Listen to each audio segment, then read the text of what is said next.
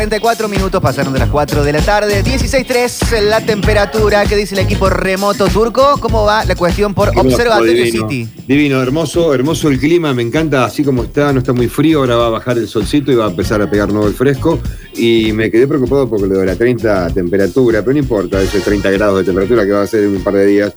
Eh, ¿Sabes qué? Le- me siento un ignorante de no haber conocido la obra del gaucho urbano de Antonio Seguí, que tanto lo vengo defendiendo. Eh, no, no, no sabía que existía esa obra, no, creo que no pasé nunca, y si pasé, pasé, me llevaron, pasé dormido. No, nunca la vi, mira vos. Seguiste de largo, no te diste cuenta. Seguí de, largo, seguí de largo y no me di vuelta, no la vi, no la vi, no la vi. No me llamó la atención. Pero lo que estaba viendo recién en las imágenes es que el hombre urbano, la familia urbana, eh, tienen un paso más apurado, más, las piernas mucho más abiertas, como que van mucho más apurado. Y el gaucho urbano tiene las piernas un tanto abiertas, una característica que veía en todas las obras de, urbanas que hace, pero más lento el paso, fíjense. Mirá, la, la observación impresionante. ¿Mm? Sí, sí. Está Octa también eh, reportándose desde Mar del Plata. Octa, diga presente. Aquí estoy presente. Ideal momento para que llegue el bloque del corchazo. Estoy Ah, está en la posición ¿no? justa, eh, en el día justo. La Sa- tarde está justa para eso. ¿Sabemos ya de qué se trata? Yo sí, espié. ¿En serio? Sí. ¿Por qué? ¿Por qué haces eso? Eh, me spoileé. Mejor que lo cuente Pablo Durio, que está conectado. Pablo, buenas tardes. ¿Cómo va? ¿Cómo andan, chicos? Me encanta toda esta intro como de móviles en distintos lugares Sí. del país. Me parece fascinante. Siento que somos las rubias. Nos vamos para Mar del Plata. Es hermoso, es hermoso. Eh, ¿Cómo andan, chicos? ¿Todo bien? ¿Todo en Bien. orden? Perdón que no saludé como corresponde. Estábamos charlando, Pablo, sobre cuando viene alguien de visita por pocos días a la ciudad de Córdoba, lugares para llevar de paseo. Vos tenés un circuito chico, punto panorámico, para una visita breve, ¿no? No es alguien que se queda 15 días, sino 3, 4 para hacer alguna cosita. Bueno, te- eh, yo viví una situación muy parecida hace poco. Vino una persona de Buenos Aires por 10 días y tuve que improvisar un tour. Y debo decir esto, los lugares que mejor funcionaron son los lugares medios alternativos, medio como, casi te diría medios tiraditos, no tan fashion, no tan divinos, que fueron algunos lugares que me dijo mi abuelo, que tiene 91, fue como, ¿por qué no van para acá, para allá, no sé qué? Eh, por ejemplo, lugares de comida, el IME, que no es el Sí. Sheraton, pero siempre funciona. Eh, hay un lugar de, de comida peruana que se llama, mm, ay, no me puedo acordar ahora, El Pino, eh, que es un lugar muy oscuro, es una casa cerrada, ni idea que hay un lugar para comer adentro, y se- es medio IME, pero de comida peruana. Y después, una cosa que a mí me gusta mucho son las terrazas, así que cuanto lugar que tenía una terraza, fuimos a las terrazas. No les mostré nada de Córdoba, pero son cosas que me gustaban a mí. Ah, viste, claro, claro, eso quería apuntar, ¿no? Y eh, digamos, el paseo turístico, cero. Eh, no, hicimos, ah, qué sé yo, el, el- el básico, el, el centro, no, no sé, esas cosas como que no. Tampoco es, no sé, esto es una pregunta que me hago yo, que no, no tengo la respuesta, que es, nosotros que vivimos acá, no sé si tenemos tanto, tanta maravilla a las cosas de la ciudad. Es un error, Claro. quizás, grande como una casa. Pero vas Sí, al uno centro decís, sí, bueno, es el centro, qué sé yo. No sabés Lo- cómo, lo- Pablo, lo no sabés cómo el ¿no? turco Aquere bardeó, pero usó hasta malas palabras para referirse al arco de Córdoba. No, mentira. No, bueno. Mentira, mentira. Impresionante. Yo no dije, no, Pablo, no creas eso de mí. No puedo, No, vos- yo no, no puedo, ¿cómo voy a repudiar una obra arquitectónica que tiene un determinado momento histórico hecho? No, no, imposible. Se la agarró con Seguí, después dijo, "Eh, ese viejo ladrón ahí robando. Dale, pa-". seguí vos, Víctor, dale, seguí. ¿Pero qué le pasó? No, una cosa de loco. No, mentira, sé, mentira, No sé, todas no sé dónde quiere vivir, en Praga, el turco. También Dios. bardeó la caña. No, también, y no sé cómo le dio la caña. Juan. No, y el paro dijo. eh, eh, Ah, eso ¿por qué sí, no se lo ah, meten sí. en el culo? Dijo. Sí. No, eso no lo dije, pero eso sí dije, que el faro, para eh, eh, si no se puede subir, ¿para qué está? El increíble. señor está para cumplir con el capricho de nuestro gobernador que quiere una provincia con agua y no la tiene. Sí, sí. Bueno, por algo se empieza. Después cuando tengamos un polo marítimo, eh, vengan los Juegos la, Olímpicos la acá. que podés juntar cobrando el ticket para subir a ver el, el mirador ahí arriba del... Siempre el capitalismo, durmiendo, Gustavo, están siempre el capitalismo por delante. Eh, ¿Tenemos toque duro hoy? Tenemos toque duro, chicos, y voy a tirar abajo este momento de alegría porque vamos a hablar de una película triste y de una situación triste y de una idea triste en un contexto triste. Hoy nos que ponemos ¿cuántas- tristes. Oh, Exacto, ¿cuántas veces puedo decir la palabra triste en una misma oración? Bueno, escuchen a continuación. Recién amanecido en una cueva repleta de pilas de libros e ideas sin demasiado sentido, con los ojos rojos por salir al sol de una nueva temporada en una serie seria en la que nadie quiere a nadie, porque nadie se entiende con nadie. Pablo Durio murmura incoherencias mientras viste un uniforme diseñado por él mismo con el único propósito de ponernos tristes a todos. Porque de la tristeza derivan las crisis que nos cambiarán la vida. Nos entregamos un jueves más a la columna que no tiene nombre porque nadie sabe muy bien de qué se trata y en la que todo es un malentendido cursi y necesario.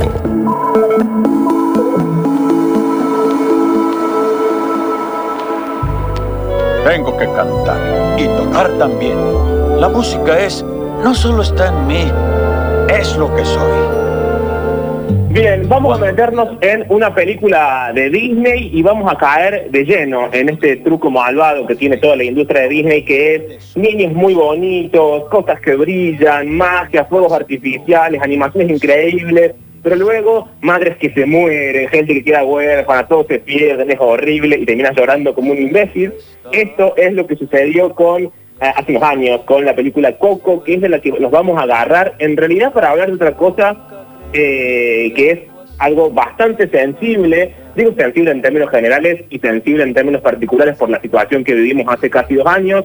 Estoy hablando de los duelos o cómo sobrellevar esa situación y cuando digo duelo, no digo duelo solamente en sentido estricto, en sentido restringido, esto es cuando alguien que queremos eh, se muere, sino también un duelo en sentido general, que puede ser cuando uno pierde a alguien, y para perder a alguien no hace falta que ninguna de las dos partes muera. A veces uno se deja de ver con un amigo o se deja con la persona que amaba. Bueno, acá el duelo transita en ambas avenidas y vamos a intentar dar algunas visiones que hay sobre eh, esto partiendo de la base de Coco y entonces vamos a hacer dos caminitos. El caminito de la trama de Coco de la película y el caminito de algunas ideas sobre los duelos o de cómo se transitan mejor todavía los duelos. Arranquemos por el principio, por Coco. Lo bueno de estas películas es que la intro misma de la película, los primeros minutos, ya te cuentan y te ponen al tanto de la trama.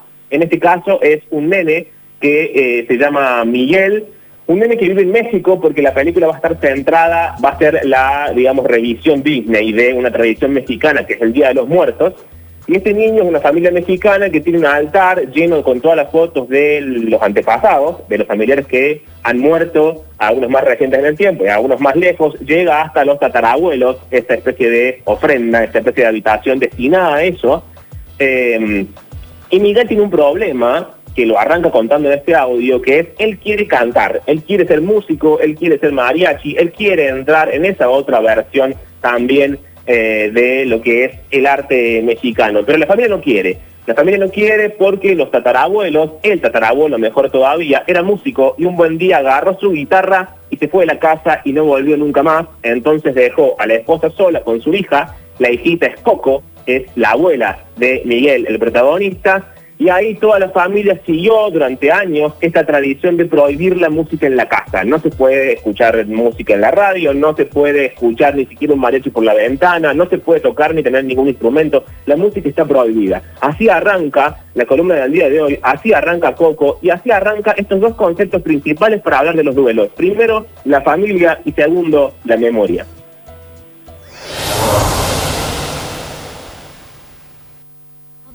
Siento que tengo un hechizo por algo que sucedió antes de que yo naciera. Verás, hace mucho tiempo existió una familia. El papá era un gran músico. Él y su familia cantaban, bailaban y agradecían lo que tenían. Pero también tenía un sueño, cantar para el mundo. Y un día se fue con su guitarra y nunca volvió. ¿Y la mamá? No tenía tiempo para llorar por un músico abandona familias. Luego de apartar toda la música de su vida, encontró el modo de mantener a su hija. Puso manos a la obra y aprendió a hacer zapatos.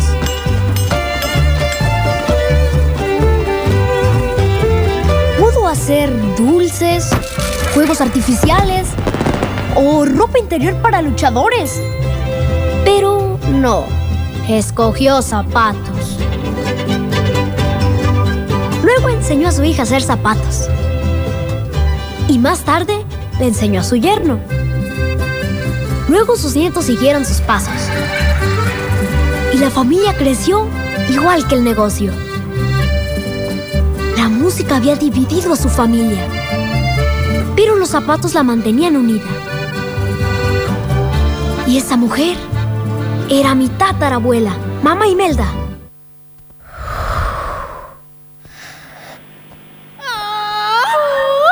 Ahí entonces el arranque de eh, la película que trata sobre esto mismo, ¿no? La tradición familiar y además el Día de los Muertos, donde se supone que, según la tradición mexicana, es el día en que los muertos pueden cruzar como desde aquel lugar donde están los muertos hacia el lugar de los vivos y entonces uno siente la presencia de los seres que han partido eh, alrededor de uno. Y para eso se disfrazan de eh, calaveras, ponen flores, es como, una, es como una gran festividad, no es triste, no es como lo pensamos nosotros, sino que es eh, efectivamente alegre. Hasta ahí, eh, o bajo ese panorama o bajo ese paradigma transcurre la película, pero hay otras ideas de los duelos. Eh, Lacan, que es como el, brazo armado más famoso de la psicología junto con Freud, eh, tiene una idea del duelo que me gusta mucho, la voy a reducir para que sea más eh, efectiva para la columna, pero él dice que lo que nos duele cuando perdemos a alguien, más allá de a quien perdemos, porque esa persona deja de existir, digamos, si se nos muere nuestra mamá, nuestra abuela, nuestro papá, un ser querido, un amigo, quien sea, una tía, bueno, quien sea que se haya muerto en la familia o en, el círculo chico de las amistades, de la gente que queremos, no solamente perdemos a esa persona, no solamente perdemos a ese ser, sino que también perdemos lo que nosotros fuimos para esa persona. Es una idea que parece chiquita, que parece tonta, que parece mm, para nada estridente, que parece apocada, pero que resulta fundamental para entender al menos su visión del duelo. Lo que también se pierde cuando se pierde a alguien es lo que uno fue para esa persona. Y es algo que no se puede recuperar en otro lado, porque por ejemplo, si se murió mi abuela, yo no puedo ser el nieto para alguien más. Y no digo nieto en sentido estricto de, bueno, es la mamá de mi mamá, sino a la sensación, sino a la relación, sino a el nivel de intimidad. Cuando se muere la otra persona, esa única faceta mía que yo era con esa persona también ha partido. Entonces cuando alguien se muere, también se muere algo de uno. El problema sería cuánto puede morirse de uno eh, para que uno quede efectivamente a salvo. Hasta dónde, digamos, se estira el corazón eh, eh, a la hora de perder gente como la hemos perdido durante todos estos años y sobre todo en este, en este último tiempo. Después hay una idea más que quiero antes de seguir con el audio que sigue a continuación, que es una idea que me resulta también muy linda, la voy a reducir rápidamente, está en una nota de eh, Alexandra Cohen en el diario AR, se llama Duelos, la nota, y ella cuenta que se le muere la mamá en, en- en la pandemia, habla con una amiga por teléfono, y la amiga le dice una frase muy cortita que es, hay gente que existía y hacía algo. Esto, que parece una bobería porque en realidad no significa gran cosa, es algo que ni siquiera hace falta explicar, ni, ni, pro- ni- ni proclamar, ni pronunciar, ni comunicar. Es decir, había alguien que hacía algo para nosotros, que era algo para nosotros, que nos abría una parte del mundo, con la que compartíamos una parte del mundo y que no está más. Entonces, cuando se muere alguien, cuando se muere alguien de ese talante, digamos, de ese calibre en nuestra vida, uno siente que, bueno, a partir de ahora estoy por mi cuenta.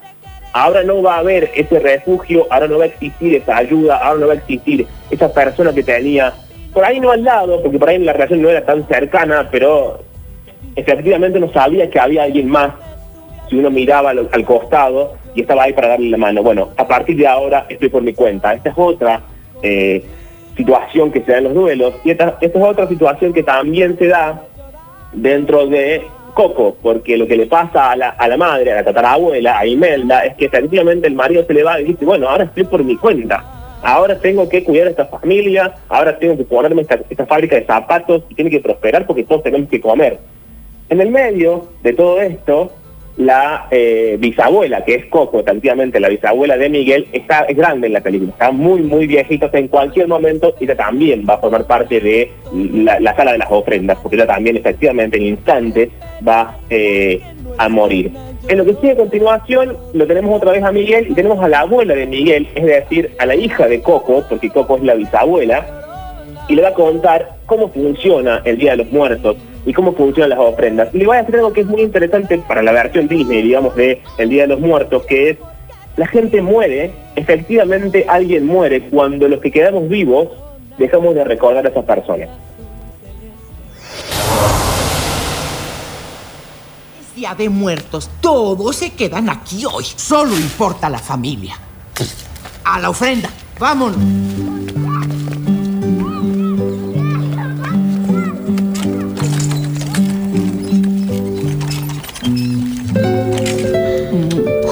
No, no pongas esos ojos. El Día de Muertos es la única noche del año en que nuestros ancestros nos visitan. Ponemos sus fotos en la ofrenda para que sus espíritus crucen de vuelta. Eso es muy importante. Si no las ponemos, ellos no cruzarán. Preparamos esta comida y dejamos cosas que amaron en vida, mijo. Y todo es para que la familia se reúna. Y no quiero que te salgas a no sé dónde. ¿A dónde vas? Ah, creí que ya era todo. Ay, este muchacho. Ser parte de esta familia implica apoyar siempre a esta familia. No quiero ver que termines igual que... ¿El papá de mamá Coco? Nunca menciones a ese hombre. Es mejor olvidarlo. Pero tú eres la que... Yo solo te... Pero yo... Es que... Papá, papá regresó al fin. Mamá, cálmese, cálmese. Papá ya vino. No, mamá. Aquí estoy. Cálmese.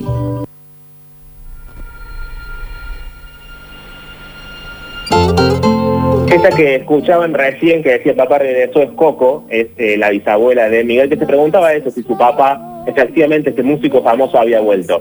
La película, la trama de la película eh, sigue la vida de este, este músico famoso, tiene como unas vueltas de tuerca que son bastante lindas, bastante tiernas y es efectivamente para llorar. Voy a abandonar la película en lo que queda de la columna, la vamos a recuperar al final solamente en su canción más famosa y más conocida, porque me quiero centrar en, ahora sí, alejado de la película, en tres ideas más sobre los duelos, que son de tres libros, que son de tres libros que no son eh, no ficción, es decir, no son teorías. Acá no, no, no es sociología, no es filosofía, no es psicoanálisis ni psicología, es ficción enteramente. Hay uno de ellos que se llama Manual para las Mujeres de Limpieza, de eh, Lucía Berlín. Es un conjunto de cuentos. En uno de ellos, eh, efectivamente, ella hace de eh, empleada doméstica, de mujer de la limpieza. Y en un momento, una una de las patronas, que ya era grande, se muere. Ella se pregunta durante buena parte del cuento por qué los familiares, por qué los hijos o los nietos o los que seguían y no iban a verla, por qué se apresuran a vaciarlo todo, por qué se apresuran a vaciar todas las cajas, a, a- sacar los muebles, a quemar la ropa, a esconder las fotos. Digamos, ¿por qué hay esa necesidad de desprenderse de todo cuando ella dice en su calidad de ama de casa y digo de empleada doméstica y de haber visto morir gente en esa misma circunstancia? A veces la gente también se queda viviendo un poquito en la, historia que cuentan las cosas que dejaron atrás. Ella se pregunta por qué los familiares no vienen y, y se fijan si, si quieren algo, por qué todo tiene que ser tan rápido, por qué todo tiene que ser tan fugaz, por qué todo tiene que ser tan eh, desinteresado. Eh, ¿quién, y, además plantea otra pregunta, que la pregunta es la siguiente. A veces, eh, acá voy a hacer una cosa muy autorreferencial para que se entienda lo que quiero, lo que quiero explicar. Yo solo, creo que los oyentes ya lo saben, porque lo digo todo el tiempo, vivo con mi abuelo que tiene 91 años. En algún momento también estaba mi abuela, que se murió hace 4 o 5 años. Cuando mi abuela se murió, eh, me di cuenta que en realidad no había muchas cosas que conociéramos de ella. ¿Se entiende lo que digo? Digo, ¿qué era mi, abuela, por caso, o quien se les haya muerto, antes de ser lo que fue para nosotros? O sea, sé su vida, la conozco, vivía con ella, sé cómo pensaba, sé qué cosas le gustaban, sé que veíamos en la tele, sé qué cosas le causaban gracia. Pero su vida hasta ese punto, ¿cómo había sido? ¿Cuántos amores había tenido? No sé, ¿qué pensaba de el amor en sí mismo? Todas esas cosas que por ahí pasan desapercibidas en la vida diaria, dice Lucía Berlin, van quedando en los objetos, en las cartas de amor de las que hablamos la semana pasada cuando se usaban las cartas de amor. Y todo eso, dice ella, cuando la gente se muere, todo el mundo se apresura en quemarlo, tirarlo y destruirlo. Y, ahí también se va un poco la de aquella persona que murió. Otro libro, Sangre en mí, de Liria Evangelista. Dice, y lo leo textual, yo quiero escribir muertos, escribir mi madre muerta y a todos los demás. No somos, todos, ellos, mi madre y yo, más que historias contadas hasta el infinito y vueltas a contar. Este, ese es el parámetro donde se escucha el murmullo de los ya idos. Ella es todos los muertos. ella, mi madre, es todo lo que ha muerto. Esta idea que las personas somos finalmente historias y que nos morimos cuando nadie nos recuerda, es decir, cuando esa historia se deja de contar, cuando ese discurso se deja de escribir, cuando se deja de nombrar, cuando deja de suceder. También aparece en el último libro, que es eh, Encuéntrame.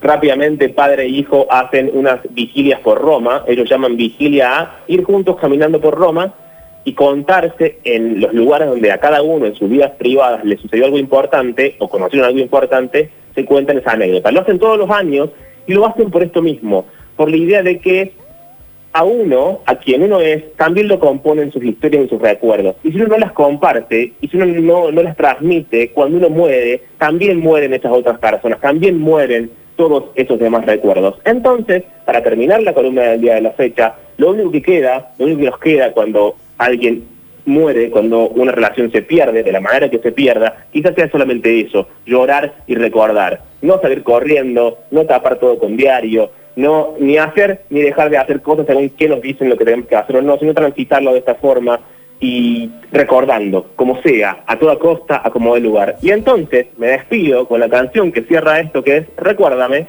que de hecho es la canción que cierra y que canta en la película Coco, su protagonista Miguel. Les mando un beso a todos eh, desde esta hermosa comunicación telefónica y nos encontramos la semana que viene.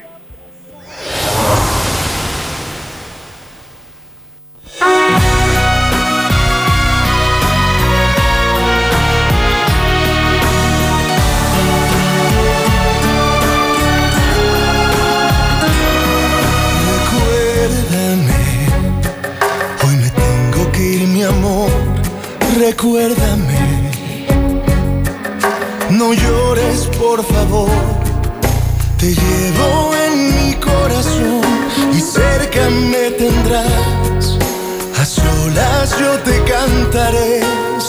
Soñando en regresar.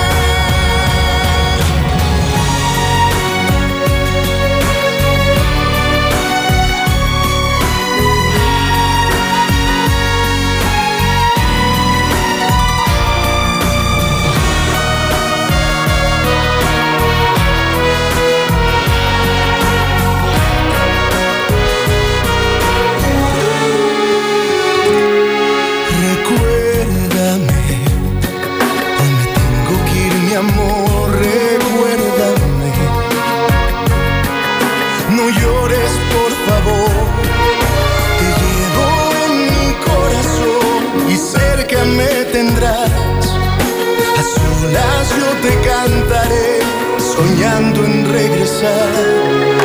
Recuérdame, aunque tenga que emigrar, recuérdame.